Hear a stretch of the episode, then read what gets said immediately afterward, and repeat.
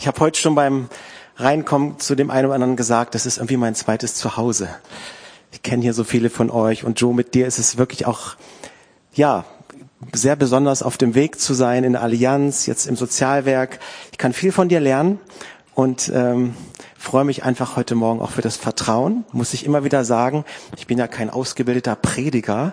Ähm, ich bringe einfach mal mein Herz mit, das, was Gott mir gegeben hat. Und danke, dass ihr mir zuhört. Und ich glaube, heute Morgen war schon so viel drin. Ähm, das ist Gemeinde, ne? Und es, ihr habt eine Zukunft, ihr habt Kinder.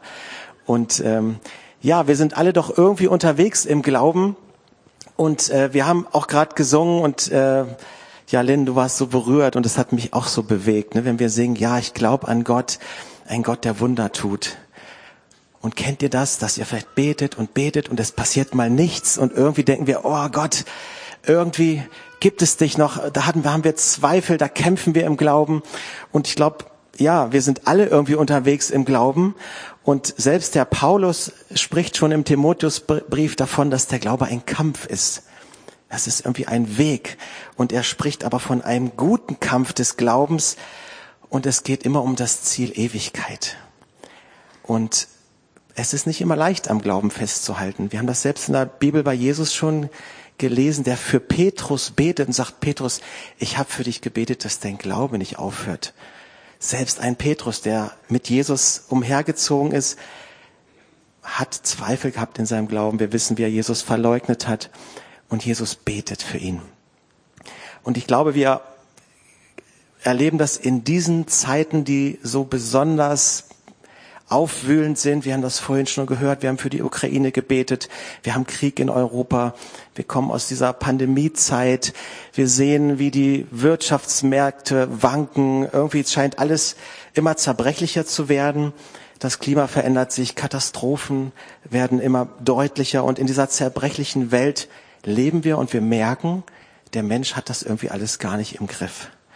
Und ich persönlich denke immer, wie kann man das aushalten, in dieser Welt zu leben, ohne Gott an seiner Seite zu haben? Ein Gott, der mir Halt gibt, von dem ich weiß, er hat das hier alles im Griff, so chaotisch das hier irgendwie aussieht. Und auch ganz persönlich wissen wir doch nicht, wie es weitergeht. Ich kann heute nach Hause fahren, mir kann jemand die Vorfahrt nehmen, es kann sein, dass ich gar nicht mal ankomme zu Hause oder ich bekomme morgen einen Anruf von meinem Arzt nach einem Check-up und mein ganzes Leben verändert sich. Und deshalb ist es so wichtig, mit diesem Blick auf unsere Begrenztheit die Ewigkeit im Blick zu haben. Das ist mein Thema für heute. Perspektive Ewigkeit. Was wir über die Ewigkeit glauben, entscheidet darüber, wie wir leben. Darf ich den Satz nochmal sagen? Ich glaube, der ist sogar von mir. Was wir über die Ewigkeit glauben, entscheidet darüber, wie wir leben glauben wir, das Leben endet nach dem Tod, dann zählt eigentlich nur das, was wir jetzt auf dieser Erde erleben.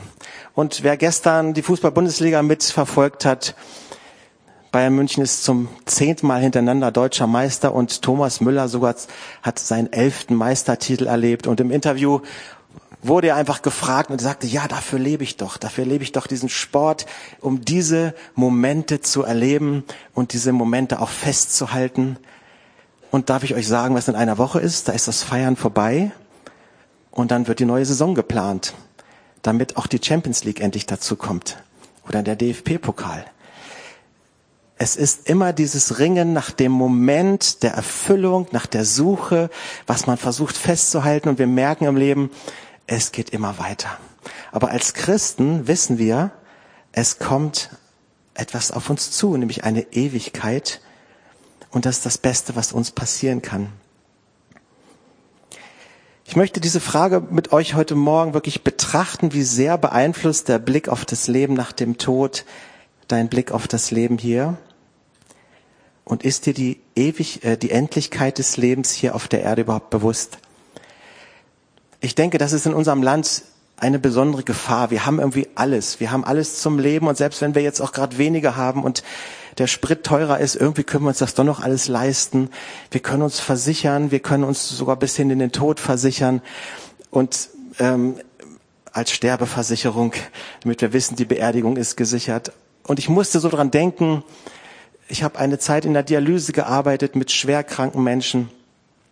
Und ich erinnere mich an einen Patienten, der war schon sehr krank. Er konnte gar nicht mehr selbst gehen. Er wurde immer mit dem Krankentransport gebracht.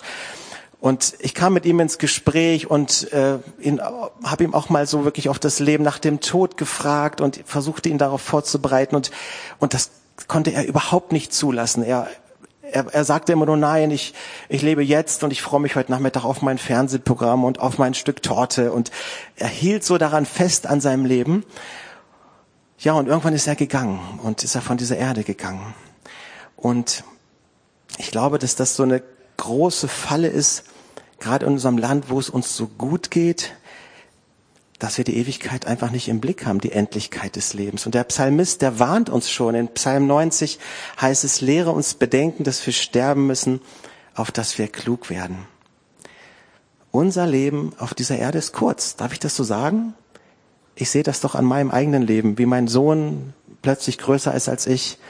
Letzte Woche habe ich das erste Mal im Abendrücken gegen ihn verloren. Es ist soweit. Er hat mich. Ich sehe, wie meine Haare immer mehr ausfallen. Ich kann das alles hier nicht festhalten. Das Leben schreitet voran. Und der Psalmist sagt auch, die Tage des Menschen sind wie Gras, wie eine Blume auf dem Feld, so blüht der Mensch. Wenn der Wind weht, ist sie spurlos verschwunden, als sei sie niemals da gewesen. Und deswegen warnt uns die Bibel, das Leben ist wie ein Hauch, wie ein Wind, morgen da, heute da und morgen weg. Und wir lesen in 2. Petrus 3, Vers 8, das ist die Dimension Gottes auf diese, auf diese Welt. Was für uns ein Tag ist, das ist für Gott wie tausend Jahre. Und ihr Lieben, ich bin nebenberuflich immer noch so auf Trauerfeiern unterwegs. Das habe ich mir damals so ein bisschen aufgebaut, als die Evangelische Allianz mir einen Halbtagsjob gegeben hat. Das war meine Basis und dann habe ich noch ein bisschen was dazu verdient und irgendwie kann ich das nicht sein lassen, äh, weil ich finde das auch so, ja, auch so wertvoll, ähm, auch zu hören. Und ich merke immer wieder, wie Gott mich auch immer wieder wachrüttelt und mir immer wieder diese Begrenztheit des Lebens vor Augen führt. Da wird das Leben des Verstorbenen gedacht, die vielen Verdienste werden erwähnt, auch die Urlaube, die vielen Feste und Reisen. Und das Fazit ist meist, es war ein ausgefülltes, reiches Leben. Und an dieser Stelle höre ich immer ganz genau hin. Hat dieser Mensch die Ewigkeit im Blick gehabt? Hat er Frieden mit Gott gehabt? Hat er eine Beziehung zu Jesus aufgebaut? Hat er das, was Jesus am Kreuz getan hat, nämlich für meine Schuld, für meine Sünde, die mich von Gott trennt, hat er sie mir vergeben? Habe ich ihn dafür angenommen in meinem Leben? Und da steht der teure Sarg vom VW-Manager mit schönstem Blumenschmuck und es verblasst im Licht der Ewigkeit.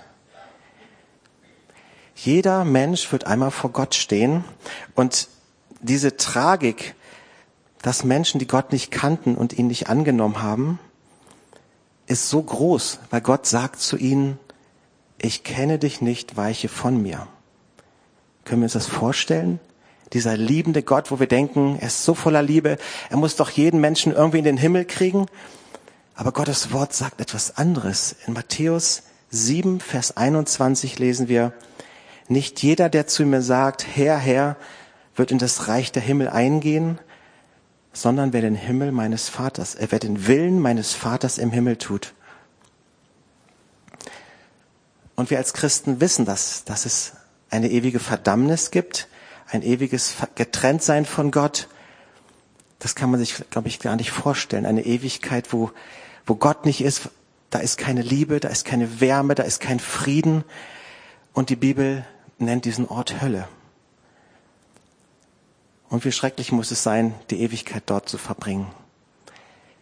Ich weiß, dass es ja gar nicht so angesagt ist, über die Hölle zu sprechen heutzutage. Das, aber die Bibel lehrt uns das und sie, die Bibel redet so viel darüber. Und ich denke, wenn wir die Realität der Hölle nicht akzeptieren, werden wir auch niemals verstehen, was Jesus wirklich am, Kreuz vollbracht hat für dich und für mich, nämlich Rettung. Jesus allein rettet uns vor dem Zorn Gottes im kommenden Gericht, lesen wir im 1. Thessalonicher 1, Vers 10. Ist Gott zornig? Ich habe letzte Zeit öfter mal das Alte Testament gelesen, habe immer gedacht, boah Gott, da werden einfach Menschen vernichtet, Völker vernichtet. Bist du das Gott? Und, und Gottes Zorn wird so sichtbar im Alten Testament, weil die Menschen nicht gerecht sein konnten für ihn. Und Gottes, Gottes Güte war so groß und seine Liebe, dass er Jesus geschickt hat. Und dass Jesus den Zorn am Kreuz erlitten hat, ertragen hat für uns. Viele sagen, ich glaube doch, ich glaube doch, dass es Gott gibt. Und ja, der Jakobusbrief, der sagt da wirklich etwas sehr, sehr Hartes. Der Glaube allein reicht nicht sondern es geht um Gehorsam. Glaube ist Handeln und Glaube ohne Werke ist Tod. Und an dieser Stelle möchte ich uns fragen, und es wird jetzt ein bisschen persönlich und es wird vielleicht auch für den einen oder anderen herausfordernd, aber ich finde es wichtig und ich, ich predige mir das immer selbst. Wenn ich hier meine Predigt vorbereite, dann merke ich immer so, oh Gott, du erinnerst mich wieder. Was zählt in deinem Leben, was Ewigkeitswert hat? Möchtest du die Jahre auf dieser Erde so leben, dass es in der Ewigkeit etwas zählt? Darf ich dir sagen, was zählt?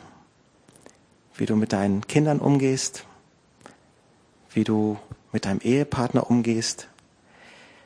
Wem vermittelst du Hoffnung? Mit wem redest du über Jesus, darüber, dass er real ist, dass er lebt, darüber, dass er auferstanden ist, dass er einen Plan hat für, ein, für dein Leben? Mit wem teile ich meine Geschichte von dem, was Gott in meinem Leben getan hat? Und ganz besonders in diesen Zeiten der, der verschiedenen Meinungen, wo wir so gesellschaftlich, in den Familien, auch in der Gemeinde zerrissen werden bei diesem Thema Corona, Impfen. Wie gehst du mit dem anderen um, was dir auf einmal fremd ist, den du vielleicht schon Jahre kennst und bei diesem Thema plötzlich merkst, oh nee, das ist fremd so kenne ich ihn gar nicht. Was hat er denn für eine Meinung? Und an der Stelle frage ich dich, bist du bereit, in dir einen Raum zu schaffen, das Fremde in deinem Freund anzunehmen? Suchst du den Segen im anderen, in seiner Unterschiedlichkeit? Was bewirken deine Worte, die du sprichst? Wie ist deine Sprache in den sozialen Medien? Da denken wir doch oft, ach, hier kann ich alles schreiben, es ist doch irgendwie anonym. Schimpfst du dort? Oder segnen deine Worte.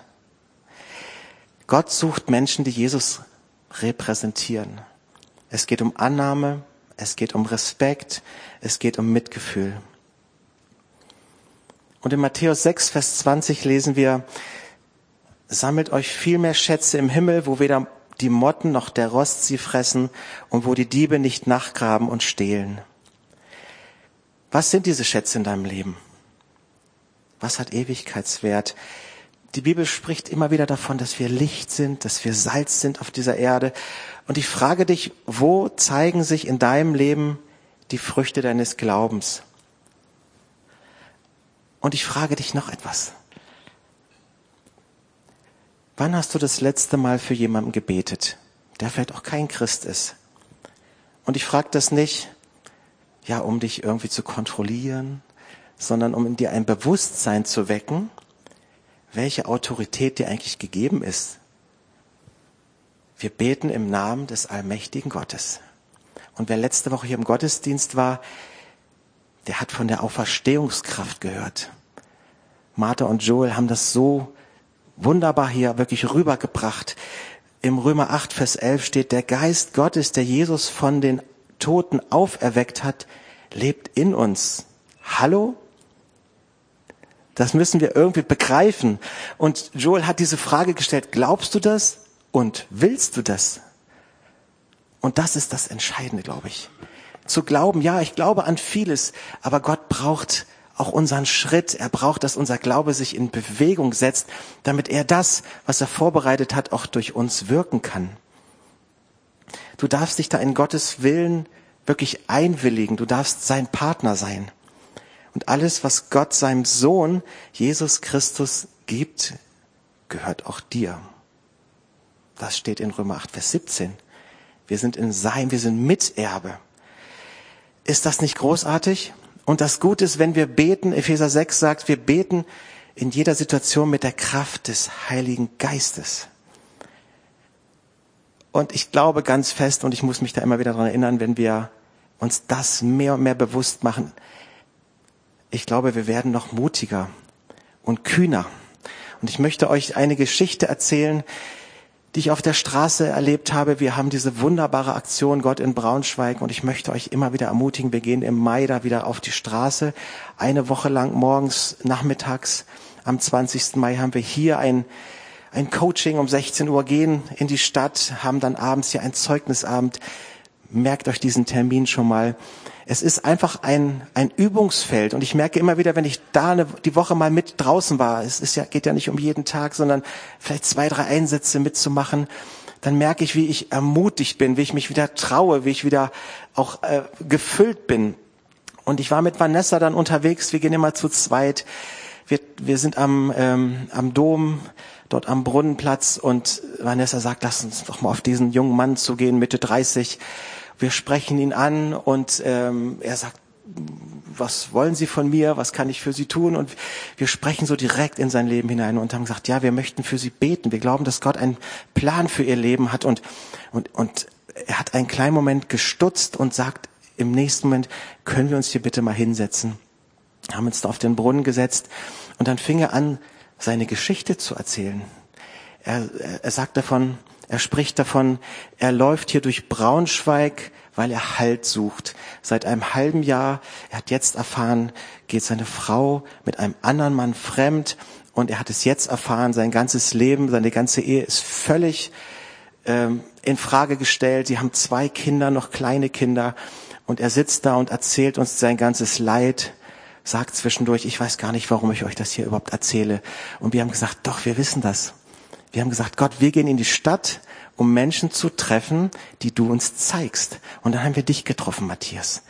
Und er war sehr, sehr berührt. Und ich habe ihm zum Schluss gesagt, ähm, Matthias, dürfen wir noch für dich beten? Und er so, ja, wenn ihr daran glaubt, ich glaube da nicht dran, aber dann betet.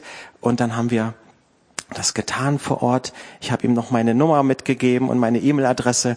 gesagt, schreib mir bitte, dass ich weiß, wie deine Geschichte weitergeht. Und gut sechs Wochen später bekomme ich eine ganz lange E-Mail von ihm. Und er schreibt, Michael, hier ist Wunder über Wunder passiert. Meine Frau ist zurück, ihre Augen sind geöffnet. Sie hat ge gemerkt, dass dieser Mann noch andere Frauen hatte. Also kam zurück und hat gesagt, ich möchte diese Ehe retten. Ich möchte, dass wir weiter mit, miteinander unterwegs sind. Und und dann sagt er, dann gab es noch das nächste Wunder. Wir haben eine Therapeutin gefunden, wo es eigentlich gar keinen Platz gibt. Und er war, er war einfach bewegt und ich habe gesagt, wow, Halleluja, das war unser Gebet. Und Gott zeigt sich diesen Menschen. Er zeigt, sie sich, zeigt sich ihnen einfach durch uns. Wenn wir nicht gegangen wären, hätten wir diesen Mann an diesem Tag nicht getroffen. Und ich habe mit ihm noch länger gemailt, habe ihm auch gesagt, Matthias, ich komme auch zu euch. Er wohnte nicht in Braunschweig. Ich erkläre euch das Evangelium. Gott sucht dich. Merkst du das? Er greift ein in dein Leben. Und dann haben wir noch ein bisschen gemailt. Irgendwann hat er nicht mehr geschrieben. Und dann habe ich ihn auch in Ruhe gelassen. Und ich konnte ihn loslassen. Weil das ist doch das Tolle, dass Gott seinen Weg geht und er hat mich auf dieser Strecke gebraucht und jetzt wird er jemand anders schicken. Ich kann mir das so richtig vorstellen, wie plötzlich in der Nachbarschaft jemand ist und Gott schickt ihm diesen Menschen und er geht wieder einen nächsten Schritt mit ihm.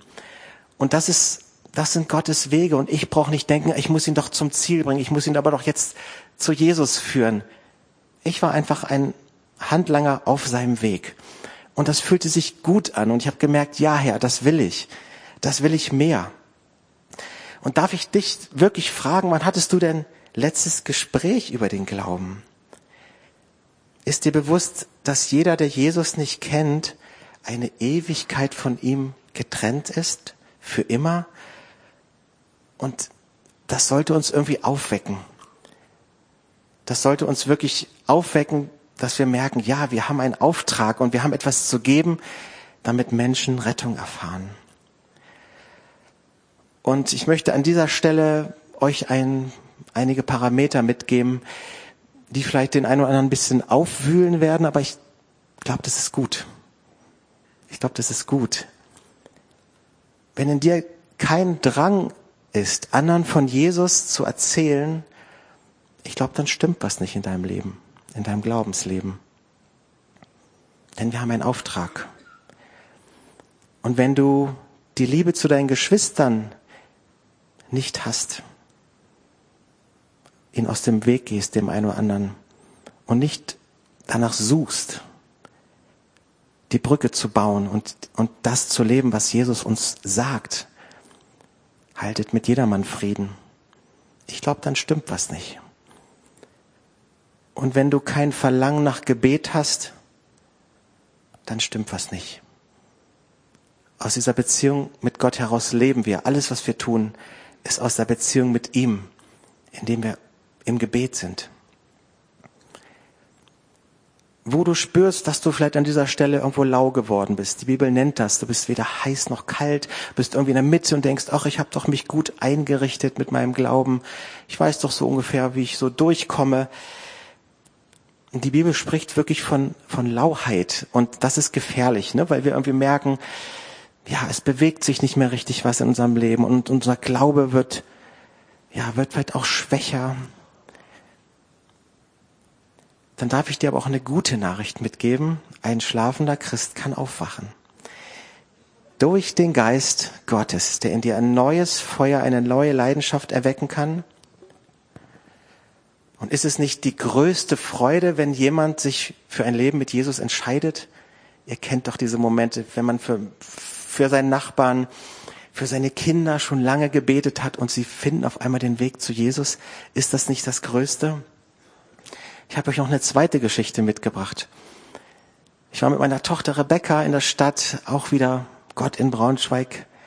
Und wir treffen einen Herrn, Ende 50, klein, und krank und wir lernen ihn kennen und er teilt sich mit und sagt, alle sind gegen mich, die ganze Welt. Wenn ich mein Berufsleben sehe, ich bin, das hat mich alles krank gemacht. Ich bin jetzt auch schwerst behindert und und er schimpfte über die Welt und war über alles unglücklich. Äh, was sagt man in so einem Moment? Wir haben ihm Gebet angeboten. Wir haben gesagt, Wolfgang, wir beten für dich hier auf der Straße. Wir haben ihn gesegnet. Ich habe ihm auch mein Kärtchen mitgegeben. Melde dich, wenn du mich brauchst. Und das hat er tatsächlich getan. Gute vier Wochen später. Michael, hier ist Wolfgang. Kennst du mich noch? Du hast doch gesagt, ich darf mich melden. Ja, und haben wir uns getroffen. Ich habe ihn mehr und mehr kennengelernt. Und er nahm mehr und mehr Raum in meinem Leben ein. Ähm, wir sind ja, zusammen Wäsche waschen gegangen, ins Waschcenter und einkaufen und er rief jeden zweiten Tag mittlerweile an und ich merkte so, uiuiui, das wird jetzt richtig Arbeit. Wie kriege ich das denn in meinem Leben noch irgendwie integriert? Und dann war er im Krankenhaus im Marienstift, da gibt's ja diese Kapelle im Hintergrund, da habe ich ihn besucht und wir saßen da eine Stunde in der Kapelle und waren ganz alleine, zu zweit und ich konnte ihm das ganze Evangelium erklären und, und er war sehr berührt und so ging es weiter, Monat für Monat. Und ich habe immer so gedacht, Herr, wie lange muss ich diesen Menschen noch tragen? Du hast ihn mir gezeigt. Ich habe einen Auftrag. Ich lasse ihn jetzt auch nicht los und ich begleite ihn. Und wir haben ihn auch mal zum Essen eingeladen und es, wollten ihm das Leben auch noch schöner machen. Und vor allem wollten wir ihm die Liebe Gottes zeigen, weil er auch immer gefragt hat, warum machst du das? Sage ich Wolfgang, das mache ich, weil Jesus dich liebt, weil Gott dir seine Liebe zeigen möchte durch das, was ich für dich tue. Und dann gab es diesen Moment, wir waren wieder unterwegs und ich stand vor seiner Haustür, wir saßen noch im Auto und ich spürte, ein tiefer Moment war da. Und ich habe gedacht, Wolfgang, möchtest du nicht Jesus in dein Leben einladen? Möchtest du ihm nicht einfach alles geben? Und er so, ja, Michael. Und wir haben zusammen gebetet und ich spürte einen ganz, ganz tiefen Frieden an diesem Tag. Ja, und drei Wochen später, kurz vor Weihnachten, erreiche ich ihn telefonisch nicht mehr. Hab mir irgendwann Gedanken gemacht, habe die Wohnbaugesellschaft angerufen, habe ihnen das mitgeteilt, gesagt, ich, hab, ich weiß nicht, ich komme hier nicht in seine Wohnung rein. Und dann haben sie dort die Polizei hingeschickt und haben ihn äh, tot aufgefunden. Ich war einmal in seiner Wohnung, ihr könnt es sich vorstellen, ich kam gar nicht rein. Es war alles zugemüllt, Meter hoch in jedem Raum. Und ich habe mir nur dieses Bild vorgestellt, wie, wie sie ihn irgendwo zwischen all dem tot aufgefunden haben. Aber ihr Lieben, ich bin so sicher, dass er bei Gott ist. Und das hat mich so berührt, dass Gott mir wirklich auch die Kraft gegeben hat, diesen Menschen zu tragen. Das passt nicht immer in mein Leben rein, nicht in meinen Zeitplan. Und doch hat Gott es möglich gemacht und es waren dann irgendwie letztendlich, es war ein bisschen über ein Jahr, dass ich ihn begleitet habe und und ich wusste, ja, es war richtig, es war richtig und ich werde ihn wiedersehen. Ich bin ich ich bin davon überzeugt, dass Gott das dass Gott diese Regie geführt hat, dass das nicht vergebens war. Und dafür möchte ich leben. Und ich möchte euch jetzt ein bisschen den Druck nehmen. Ihr denkt euch, ach, vielleicht, Michael, was sollen wir denn alles machen? Wir sollen beten, wir sollen uns lieb haben, wir sollen rausgehen, wir sollen Menschen zu dir führen, Jesus, wir sollen uns sogar um die Menschen kümmern da draußen. Puh, was bringst du denn heute Morgen für eine Botschaft mit? Darf ich euch entlasten? Ich glaube, es wird einige freuen. Wisst ihr, bei all dem, was ich euch gerade hier mitgegeben habe, geht es nicht um unsere Anstrengungen. So soll meine Predigt nicht verstanden werden, sondern es geht um unsere Ausrichtung und um unsere Bereitschaft. Gott weiß genau, was er dir zumuten kann. Und wenn wir in der Gemeinschaft mit dem Heiligen Geist leben, dann hat Gott Zeit und Ruhe, auch uns zu senden, zu uns zu reden. Das Gute ist, dass wir es nicht leisten müssen, sondern es macht Gott. Er hat uns seinen Heiligen Geist gegeben. Apostelgeschichte 1, Vers 8. Ihr werdet Kraft empfangen, wenn der Heilige Geist auf euch gekommen ist und ihr werdet meine Zeugen sein. Es geht also um seine Kraft in uns, und gerade auch in unserer Schwachheit, wenn wir denken, ich habe doch gar keine Zeit, ich kann das doch gar nicht. Die Auferstehungskraft Jesu Christi lebt in dir, der Heilige Geist. Lasst uns das richtig ins Herz einprägen. Gott braucht nur dich und dein offenes Herz. Er braucht deine Hände, die bereit sind zu geben und zu tragen. Er braucht deinen Mund, um seine Worte zu sprechen. Er braucht deine Füße, um seine Wege zu gehen.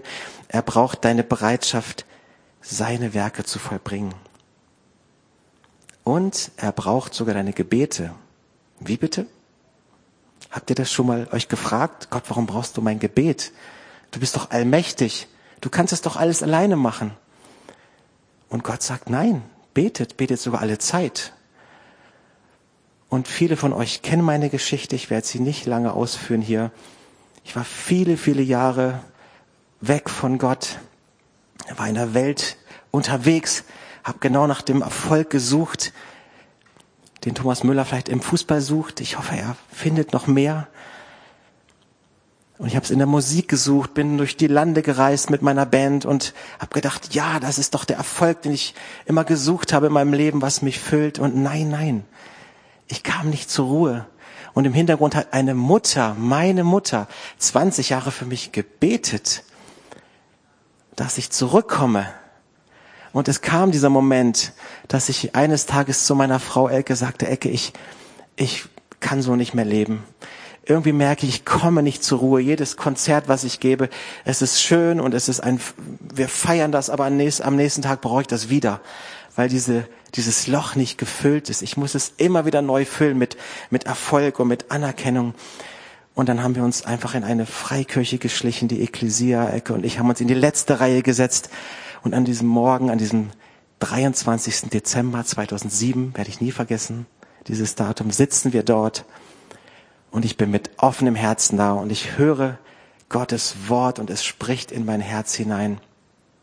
Und das Wunderbare, meine Frau Elke, die Jesus nicht kannte. Sie ist als Kind gerne in die Kirche gegangen, hat sich in die Kirchenbänke gesetzt und ihre Mutter sagte immer, Elke, was machst du denn da? Warum gehst du denn immer in diese Kirche? Und es hat sie irgendwas hingezogen. Und an diesem Morgen hört meine Frau zum ersten Mal von Jesus, dass Jesus der Weg zum Vater ist, dass Jesus am Kreuz auch für ihre Schuld gestorben ist, damit sie einen Zugang hat zu Gott, damit sie Ewigkeit vor Augen hat. Und sie geht an diesem Morgen raus, sie hätte sich gleich fünfmal bekehren können, sagte sie. Diese war so voller Freude. Und so sind wir an diesem Tag beide verändert aus diesem Gottesdienst gegangen und gemeinsam mit Jesus im Boot. Und dann haben wir meine Eltern angerufen, haben gesagt, wir müssen euch dringend treffen. Und alle dachten, das dritte Kind ist unterwegs. Und wir sitzen im Wohnzimmer und ich sage, Mama, Papa, ich bin zurück. Könnt ihr euch vorstellen, was das bedeutet für eine Mutter, die 20 Jahre gebetet hat? Wir haben uns umarmt, wir haben zusammen gebetet. Ihr Lieben, jedes Gebet erreicht unseren Vater im Himmel. Und sei dir dessen bewusst, das ist mir heute Morgen so wichtig, dass ihr das mitnehmt. Wir haben ein Mandat, wir haben eine Autorität, wir haben Vollmacht bekommen von Gott. Wir, wir sind die Erben von Jesus auf dieser Erde, seine Stellvertreter und wir beten in seiner Kraft. Traut euch, traut euch. Ja, ich komme so langsam auf die Zielgerade. Ich möchte jetzt noch einen ganz, ganz persönlichen Moment einleiten, der zwischen dir und Gott stattfindet. Ihr könnt vielleicht jetzt einfach mal die Augen auch schließen, wenn ihr mögt, euch einfach mal ausrichten. Ich gebe euch jetzt ein paar, ein paar Impulse weiter, wo ihr einfach hören dürft, was der Heilige Geist zu euch sagt. Ich frage dich ganz konkret, bist du bereit dazu?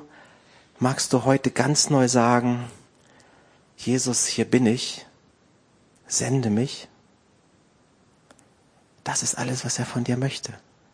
Nur deine Bereitschaft. Jesus, sende mich. Ich möchte mich und meinen Glauben bewegen.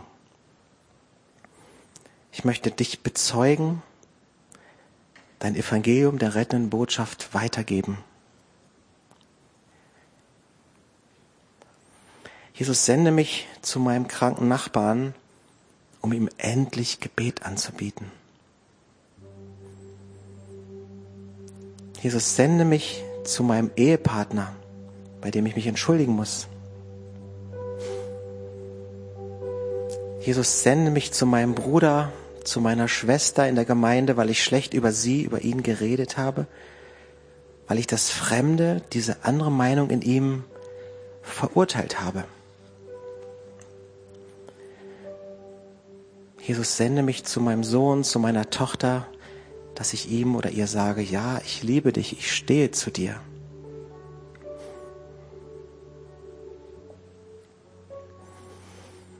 Ja, Heiliger Geist, ich bete, dass du jetzt hier wirkst. Wir sind auf diesem Weg mit dir, Gott, damit du uns verändern kannst, dort, wo wir Veränderung brauchen, dass du uns neu ausrichtest, dort, wo wir falsche Wege gehen.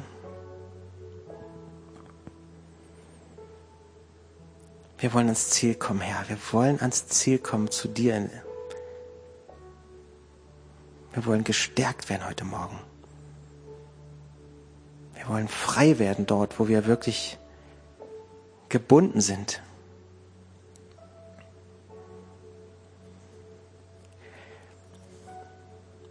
Jesus spricht davon, dass es auch ein schmaler Weg ist. Ne, dieser Weg des Glaubens ist ein Kampf, ist auch ein schmaler Weg. Aber ja, dieses Befreiende auch, was ich euch mitgeben darf, Jesus ist der Anfänger und Vollender deines Glaubens. Ich möchte euch damit jeglichen Druck heute Morgen nehmen. Wenn irgendjemand hier Druck spürt, dann bitte legt das ab. Das ist nicht, was ich euch mitgeben möchte, sondern ich möchte euch den Fokus auf Jesus geben, der der Anfänger und Vollender deines Glaubens ist und der auch die Werke mit dir zusammengeht, der es vorbereitet hat. Und lasst mich abschließend noch sagen, und dich fragen, wie wichtig ist dir dieser Ort, Christuszentrum Braunschweig? Dies ist ein Ort der Rettung. Hier wird das Evangelium von Jesus Christus verkündet. Welch eine Chance für diesen Ort. Und ich möchte euch ermutigen, bringt hier Menschen mit her, traut euch, Bringt eure Nachbarn mit, eure Freunde, eure Arbeitskollegen. Bringt sie mit und dann überlasst es Jesus. Denkt nicht, ah, wie könnten die sich hier fühlen? Das ist so ungewohnt. Hey, überlasst das Gott. Dies ist ein Ort der Rettung und an diesem Ort baut Gott seine Gemeinde. Und wir wissen das. Eines Tages wird Jesus Christus wiederkommen und er wird seine Gemeinde zu sich holen. Und wir wollen dabei sein. Was für eine herrliche Perspektive. Die Gemeinde ist der Ort, an dem Gott uns zusammengestellt hat und wo er seine Verheißung draufgelegt hat. Halleluja. Ja, lasst mich noch beten zum Schluss. Jesus Christus, was für ein Geschenk, für eine Gnade, dass wir mit dir leben können dass du uns diese Perspektive Ewigkeit gibst. Über all das, was auf dieser Erde auch an Schwerem, an Leid ist, ja. Auch in unserem persönlichen Leben, wo wir kämpfen, wo wir zweifeln. Wir wissen, Jesus, du stehst über allem. Und ich danke dir für diese große Gnade, dass du nur sagst, kommt her zu mir. Wir haben das heute Morgen gehört hier. Kommt her zu mir, die ihr mühselig und beladen seid. Jesus, du trägst uns, du trägst uns durch und du bringst uns ans Ziel. Wir brauchen es nicht leisten, wir brauchen immer nur wieder nur in deine Gegenwart kommen, immer nur wieder sagen, Jesus, hier bin ich, ich bin bereit, sende mich. Und dann gehst du deinen Weg mit uns und das ist so leicht, weil du es bist, Herr. Du bist es in uns. Und ich bete, Heiliger Geist, ich bete, dass du uns das hier heute Morgen jedem Einzelnen ganz neu eröffnest. Dass wir mit dieser Sicherheit auch aus diesem Gottesdienst herausgehen, mit dieser Erkenntnis, ich bin ein Kind Gottes. Und ich habe deinen Geist in mir, deine Kraft in mir, Jesus. Und wenn du hier heute Morgen sitzt und dir ist das neu, bist vielleicht auch zum ersten Mal hier und hast das noch nie erfahren, dass es einen Schritt auf Jesus zubraucht, dass er der Weg zum Vater ist, dann lade ich dich ein. Geh nicht einfach raus aus diesem Gottesdienst. Ich, ich möchte das wirklich so deutlich formulieren. Du weißt doch nicht, was morgen ist. Du weißt doch nicht, was übermorgen ist. Und es geht hierbei nicht um Angst, sondern es geht um Sicherheit, um Rettung, um Ewigkeit dann komm noch hinterher zu uns und geh diesen Schritt auf diesen Jesus zu, der auf dich wartet, der genau weiß, dass du heute Morgen hier bist und der sich so sehnt danach, dass du ihn in dein Leben hineinlässt. Und das ist nur ein Gebet. Und dann beginnt ein neues Leben. Und dann ist, dann ist unser Körper, wenn wir von dieser Erde gehen, diese, dieser Geist in unserem Körper lebt weiter. Halleluja. Wir werden in Ewigkeit bei Jesus leben. Wow, Amen, Amen. Ich danke euch. Ich danke euch für eure Aufmerksamkeit. Es war jetzt ein langer Gottesdienst und ich fand, es war so viel drin. Es tut so gut. Ja, ich höre es oft so.